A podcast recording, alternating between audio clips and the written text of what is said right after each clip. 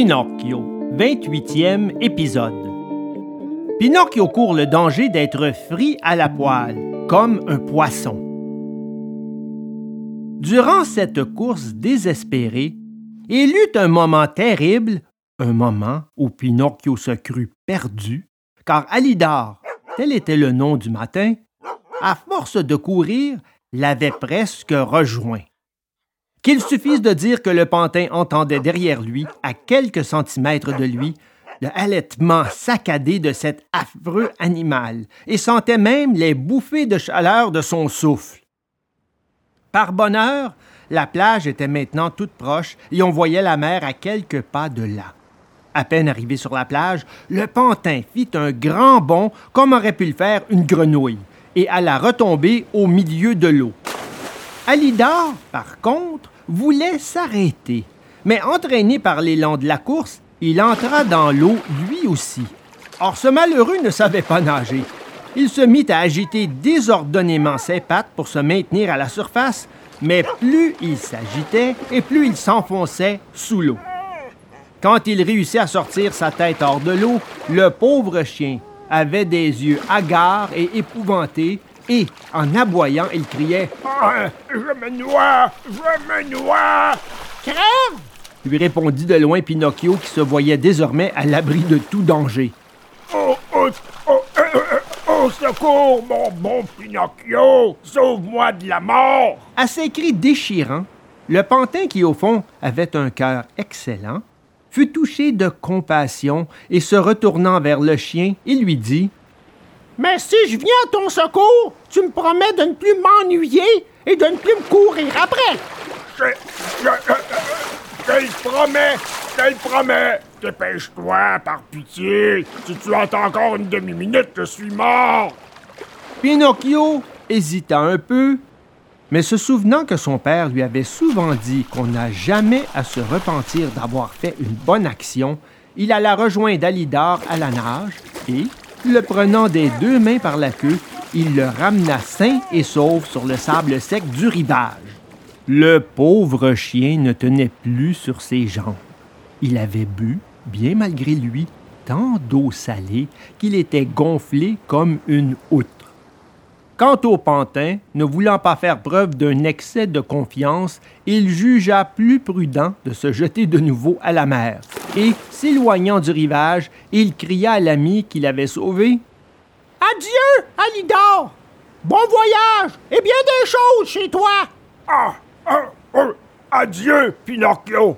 Mais merci pour m'avoir sauvé de la mort. Tu m'as rendu un grand service et en ce monde, un bienfait n'est jamais perdu. Si l'occasion s'en présente, nous en reparlerons. Pinocchio continua à nager en restant toujours à proximité de la terre. Enfin, il lui sembla être arrivé en lieu sûr. Et, jetant un coup d'œil sur la plage, il vit dans les rochers une espèce de grotte, d'où sortait un long panache de fumée. Dans cette grotte, il doit y avoir du feu. Tant mieux. Je vais aller me sécher et me réchauffer.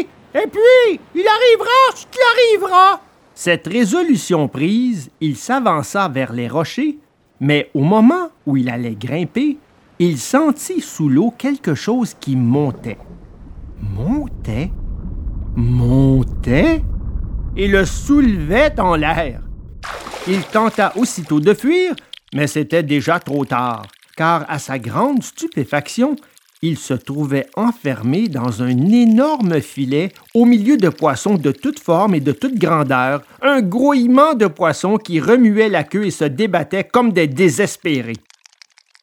Au même moment, il vit sortir de la grotte un pêcheur si laid, mais si laid, qu'on aurait dit un monstre marin.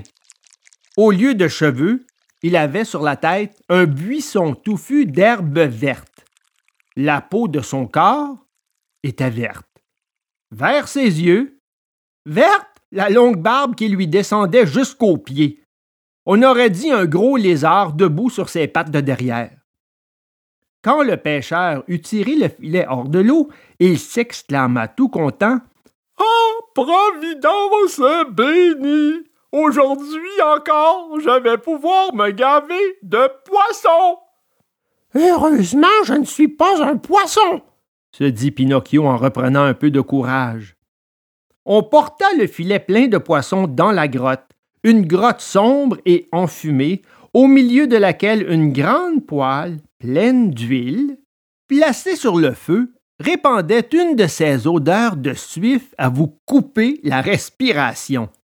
Et maintenant, voyons un peu quel poisson nous avons pris, dit le pêcheur vert, et plongeant dans le filet une grosse main, une main tellement énorme qu'on aurait dit une pelle à four. Il en tira une poignée de rougets. Excellent, c'est rouget, dit-il en les regardant et les reniflant avec plaisir. Et après les avoir reniflés, il les jeta dans un récipient sans eau. Il répéta plusieurs fois la même opération. À mesure qu'il sortait les poissons, l'eau lui venait à la bouche et jubilant, il disait ah, Excellent, c'est merlan Exquise, c'est muge Délicieuse, c'est sol Savoureux, c'est loup! Joli, c'est sardine Comme vous pouvez l'imaginer, les merlans les muges, les sols, les loups et les sardines allèrent tous pêle-mêle dans le récipient tenir compagnie au rouget. Le dernier à rester dans le filet fut Pinocchio. Dès que le pêcheur l'en eut sorti, il écarquilla d'étonnement ses gros yeux verts et s'écria presque effrayé Ah Quelle sorte de poisson est-ce là? Je ne me souviens pas d'avoir jamais mangé de poisson fait de cette façon. Il se remit à l'examiner attentivement et après l'avoir bien regardé de tous les côtés, il finit par dire ah, Je vois, ce doit être un crabe de mer. Alors Pinocchio, mortifié de se voir pris pour un crabe, dit sur un ton irrité Mais quoi, un crabe? Vous voyez comment vous me traitez? Si vous voulez savoir, je suis un pantin. Un pantin? Sans mentir, le poisson pantin est pour moi une nouveauté. Tant mieux. Je ne te mangerai que plus volontiers. Me manger? Mais vous ne comprenez donc pas que je ne suis pas un poisson? Vous n'entendez pas que je parle et raisonne comme vous? C'est tout à fait exact. Et comme je vois que tu es un poisson et que tu as la chance de parler et de raisonner, comme moi, moi aussi, je veux te traiter avec les égards qui te sont dus. Et ces égards consisteraient en quoi? En signe d'amitié et d'estime toute particulière. Je te laisserai le choix de ta cuisson. Désires-tu être frit à la poêle ou préfères-tu être cuit à la casserole avec de la sauce tomate? À dire la vérité, s'il me faut choisir, je préfère plutôt être laissé en liberté pour pouvoir retourner chez moi. Tu plaisantes! Tu crois que je vais perdre l'occasion de goûter un poisson aussi rare? Il n'en arrive pas tous les jours des poissons pantins dans ces mers. Laisse-moi faire. Je te ferai frire à la poêle avec tous les autres poissons et tu t'en trouveras bien. C'est toujours une consolation que d'être frit en compagnie. À ce discours, le malheureux Pinocchio se mit à pleurer, à crier, à supplier, et il disait en larmes Comme il aurait mieux valu que j'aille à l'école. J'ai écouté mes camarades et maintenant je les paie. Oh! et comme il se démenait comme une anguille et faisait d'incroyables efforts pour échapper aux griffes du pêcheur vert, celui-ci prit une belle touffe de jonc et après l'avoir ligoté par les mains et les pieds, comme un saucisson, il le jeta au fond du récipient avec les autres. Puis, il sortit une vilaine écuelle de bois pleine de farine et se mit à enfariner tous ses poissons. Et à mesure qu'il les enfarinait, il les jetait à frire dans la poêle. Les premiers à se trémousser dans l'huile bouillante furent les pauvres merlans. Puis vinrent les loups, puis les muges, puis les sols et les sardines. Et puis vint le tour de Pinocchio, lequel, se voyant si près de la mort, et de quelle horrible mort, fut pris d'un tel tremblement et d'une telle épouvante qu'il n'avait plus ni voix ni souffle pour demander grâce. Le pauvre enfant suppliait avec les yeux, mais le pêcheur vert, sans y faire la moindre attention, le roula cinq ou six fois dans la farine, l'enfarinant si bien de la tête aux pieds qu'il semblait devenu un pantin de plâtre. Puis il le saisit par la tête et